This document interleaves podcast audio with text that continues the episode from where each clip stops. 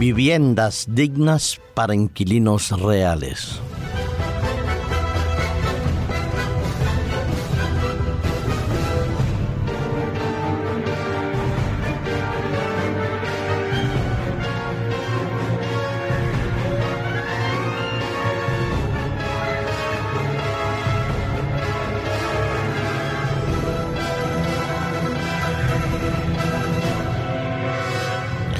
Son muchos los derechos que el ser humano ha conquistado a través de los tiempos y algunas veces ha sido con dolor, sudor, lágrimas y sangre. Las constituciones de los países suelen establecer los privilegios, los derechos y deberes que deben tener cada uno de los ciudadanos que viven en ese territorio respectivo a nivel universal, los derechos humanos también reconocen que todo ser humano debe nacer libre, tener las mismas oportunidades y los mismos privilegios en todos los lugares del mundo. El ser humano se reconoce, tiene el derecho a la salud, a la educación, al trabajo y a la vivienda digna. Como mínimo, sería absolutamente hermosísimo que en cualquier lugar de nuestro planeta Tierra esos derechos no solo fueran respetados, sino que fueran una realidad existencial en la vida de cada ser humano. Hemos visto, sin embargo, que las desigualdades son enormes entre un lugar y otro. Son también demasiado grandes cuando hablamos de ricos y pobres, de privilegiados, de personas que nacen en un estamento determinado y mientras en otros son los sufrimientos, los dolores, la ausencia y el vacío que reinan. hemos visto quizás en más de un programa de televisión casas lujosas con innumerables números de habitaciones, de servicios sanitarios, de comedores, de salas de juego, de pistas de bolos en el interior de las casas o en los búnkers que se han construido debajo de ellas para protección de aquellos que viven y de sus allegados más cercanos. Pero no todos tenemos una casa, una vivienda y un lugar adecuado donde residir, donde trabajar y donde disfrutar de la compañía de los seres que amamos. Si en muchos lugares del mundo nosotros pudiéramos detener nuestras miradas y ver efectivamente lo que hay detrás de esas cortinas de humo que suelen lanzar los medios de comunicación cuando tratan de demostrar que la paz, la felicidad o el bienestar es la tintura por excelencia que tiñe los paños de los cuadros que nos quieren vender. Y descubrimos las estadísticas frías, cruentas y dolorosas de muchos lugares, posiblemente nuestra mente cambiaría y los países desarrollados dejaríamos de quejarnos que no tenemos queso para ponerle al pan que tiene mantequilla y mermelada y miraríamos con mucha más compasión, amor y ternura aquellos lugares donde ni siquiera tienen ni pan, ni queso, ni mantequilla.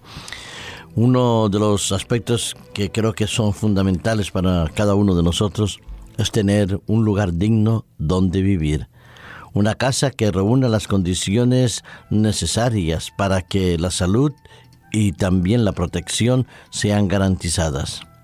Pero cuántas veces no hemos visto, inclusive en los países desarrollados, viviendas que son súper utilizadas, utilizadas porque en vez de vivir un número determinado de familias adecuado al espacio que hay, nos encontramos con habitaciones donde viven 8, 7, 6 personas de una misma familia con pisos compartidos porque así lo requieren las circunstancias para poder subsistir.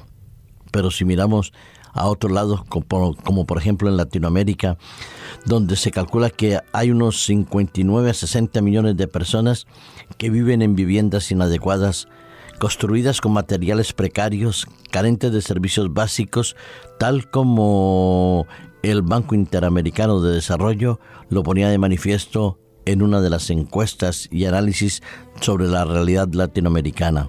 Países como Nicaragua, Bolivia, Perú y Guatemala o déficit de viviendas como en Brasil y en México lo ponen en evidencia. Un espacio para el desarrollo es el título del estudio presentado por el Banco Interamericano de Desarrollo. Y así constatamos entonces con tristeza que 60 millones de personas, una de cada tres familias latinoamericanas, viven en condiciones absolutamente infrahumanas.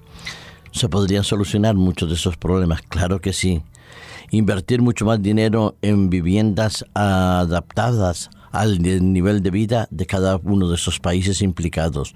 Invertir menos en guerras, menos en armamentos, menos en pagar gastos superfluos de representantes gubernamentales y distribuir mejor las oportunidades de trabajo y las riquezas. Eso sería mucho más fácil. Pero sabemos por la naturaleza humana que por mucho que luchemos no siempre lograremos la justicia, la equidad y también el equilibrio entre todos los seres humanos. Nos queda entonces no quedarnos con los brazos cruzados, claro que no. Actuar, compartir, reivindicar la justicia, hacer todo lo que esté a nuestro alcance para permitir que los otros seres humanos puedan vivir en mejores condiciones. Poner en práctica lo que dijo nuestro Señor Jesucristo y lo que decía en el profeta Isaías también. Compartir nuestro pan con el hambriento y compartir nuestra vivienda, nuestro vestido con el necesitado. Pero a pesar de todo eso, las diferencias y discrepancias seguirán existiendo, pero no podemos dejar de actuar y quedarnos simplemente como espectadores pasivos de una realidad dramática. También creo que es importante que podamos compartir con los otros un mensaje de esperanza, un mensaje de felicidad, un mensaje que responda, si no ahora, como mínimo el día que Cristo venga, a las aspiraciones de cada uno de nosotros.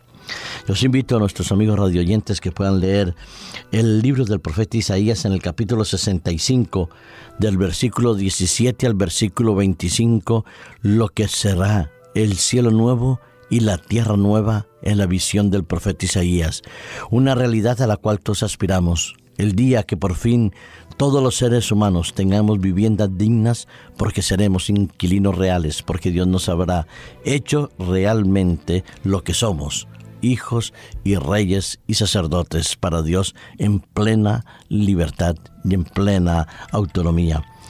El versículo 21 y 22 es preciosísimo.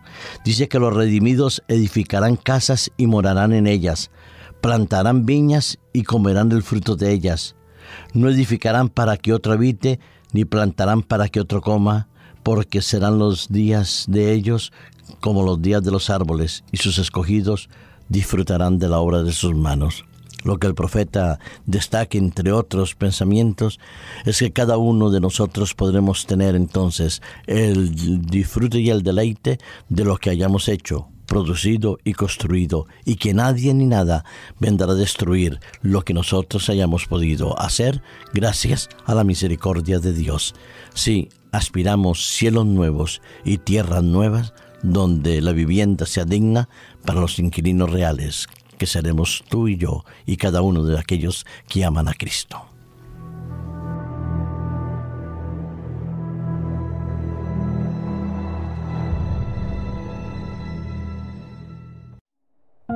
Producido por hopmedia.es